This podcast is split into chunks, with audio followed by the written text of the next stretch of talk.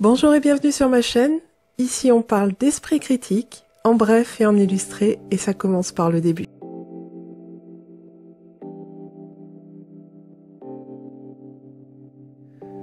Les opinions sur l'actualité existent depuis longtemps. La personne qui, il y a 50 ans, achetait son journal pour y lire les nouvelles dont le contenu était à l'unisson de sa vision du monde avait une opinion marquée. Il était dans une sorte de bulle idéologique.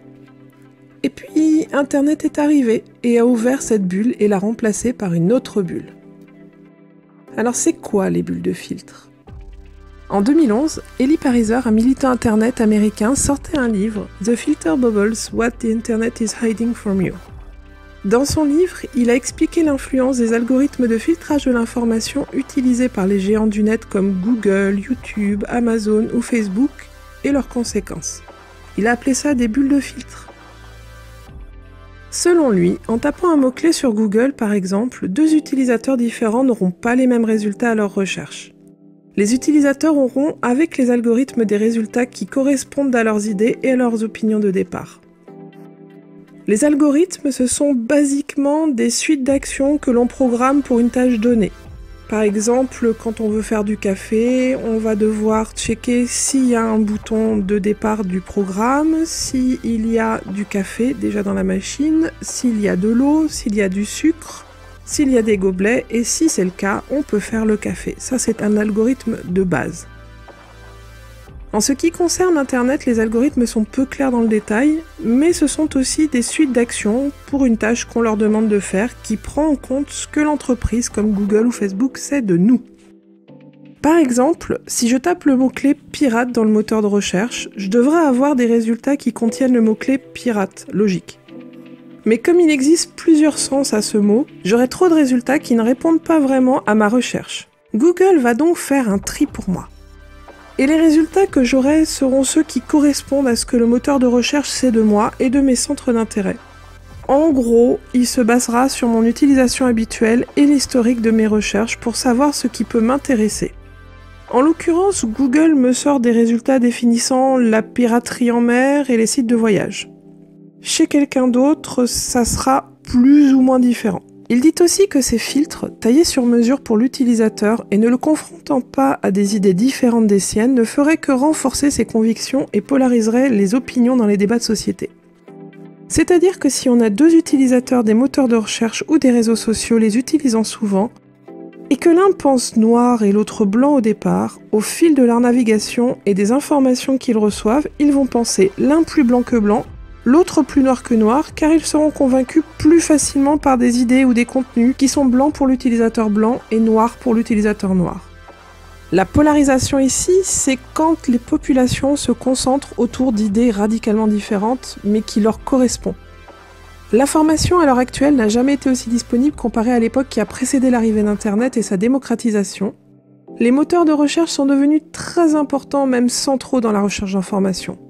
Quand on fait une recherche sur Google, celui-ci va trier pour nous ce qu'il estime être pertinent en fonction de notre utilisation passée. Il compile à chaque action des tas de renseignements pour mieux nous connaître. Nos données de navigation nourrissent son algorithme et elles seront utilisées pour nous proposer des contenus similaires à ceux sur lesquels on a passé le plus de temps ou qu'on a choisi le plus souvent. L'utilisation de ces algorithmes est réelle. Google, YouTube, Amazon ou Facebook ne s'en cachent pas.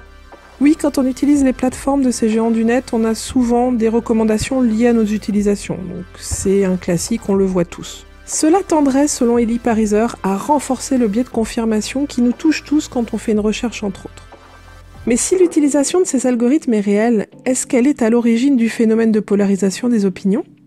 Comme je l'ai dit en introduction, la polarisation des opinions était déjà présente avant Internet, voire même plus marquée politiquement.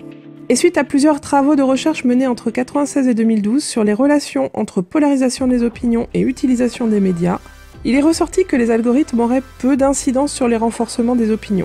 Leur responsabilité n'a été estimée qu'à 1%. En effet, de manière surprenante, ces travaux ont mis en évidence le fait que la polarisation était la plus forte chez ceux qui utilisaient le moins Internet et plus particulièrement chez les plus âgés. Comment explique-t-on ces résultats?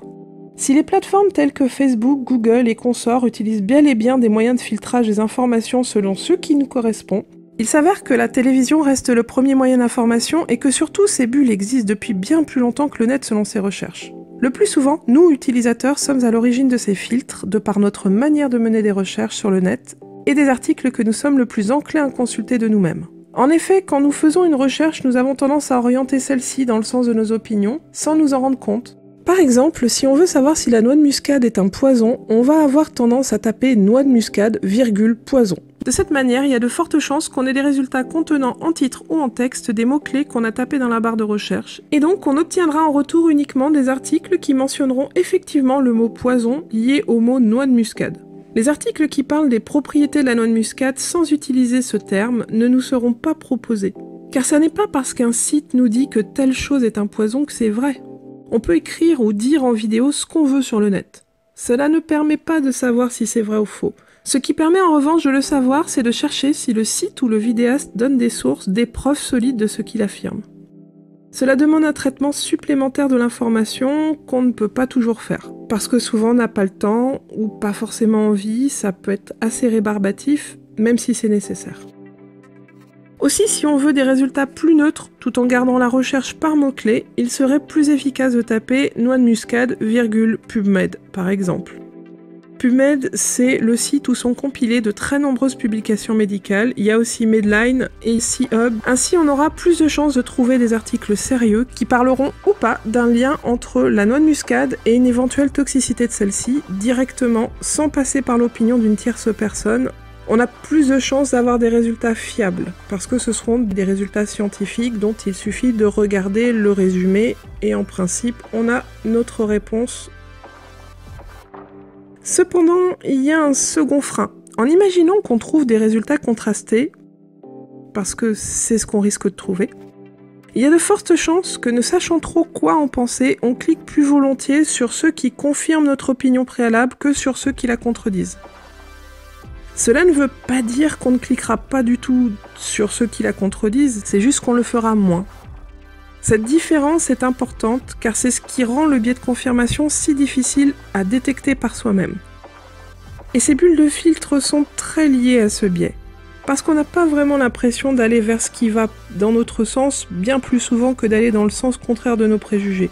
De plus, notre esprit n'aime pas la contradiction, qu'elle soit en nous ou vienne de l'extérieur. Ça s'appelle la dissonance cognitive, c'est un autre biais en gros, on va éviter ce qui nous contredit car cela nous met mal à l'aise, ça peut même aller jusqu'à nous irriter fortement. Si on ajoute ces deux biais ensemble, on ira de nous-mêmes vers un renforcement de nos opinions et on s'enfermera dans cette bulle tout seul. On est tous concernés, de la personne qui ne connaît pas ses biais au plus aguerri en termes de connaissance de ceux-ci. Cette bulle ne s'applique pas seulement sur Internet, mais aussi dans nos échanges sociaux au sens large.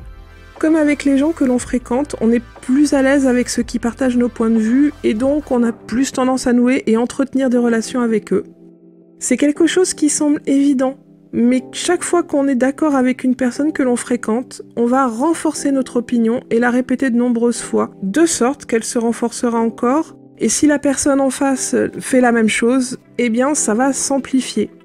C'est ce qu'on appelle une chambre d'écho. Chaque voix résonne et s'amplifie de nombreuses fois, c'est là que les réseaux sociaux ont une influence, ils nous mettent en lien avec les gens qui nous ressemblent. Nos fils d'actualité sont remplis de posts dont l'idéologie nous correspond.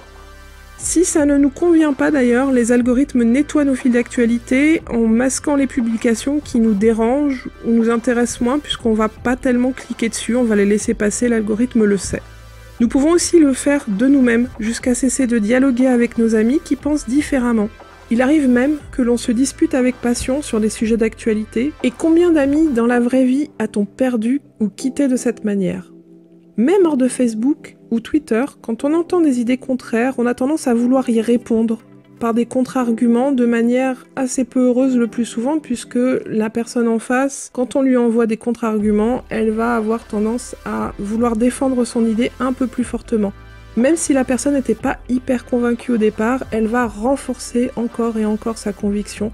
Et au final, on va se retrouver avec des camps plus opposés les uns aux autres, comme je l'ai dit plus tôt. Si on veut éviter ces bulles de filtre qui éloignent les gens et favorisent les opinions extrêmes, il faut se pousser un petit peu à consulter des sources d'informations idéologiquement différentes de nos convictions et être accueillant envers ceux qui pensent différemment, les écouter en premier lieu, ne pas chercher à les convaincre ni à contre-argumenter, mais plutôt apprendre d'eux.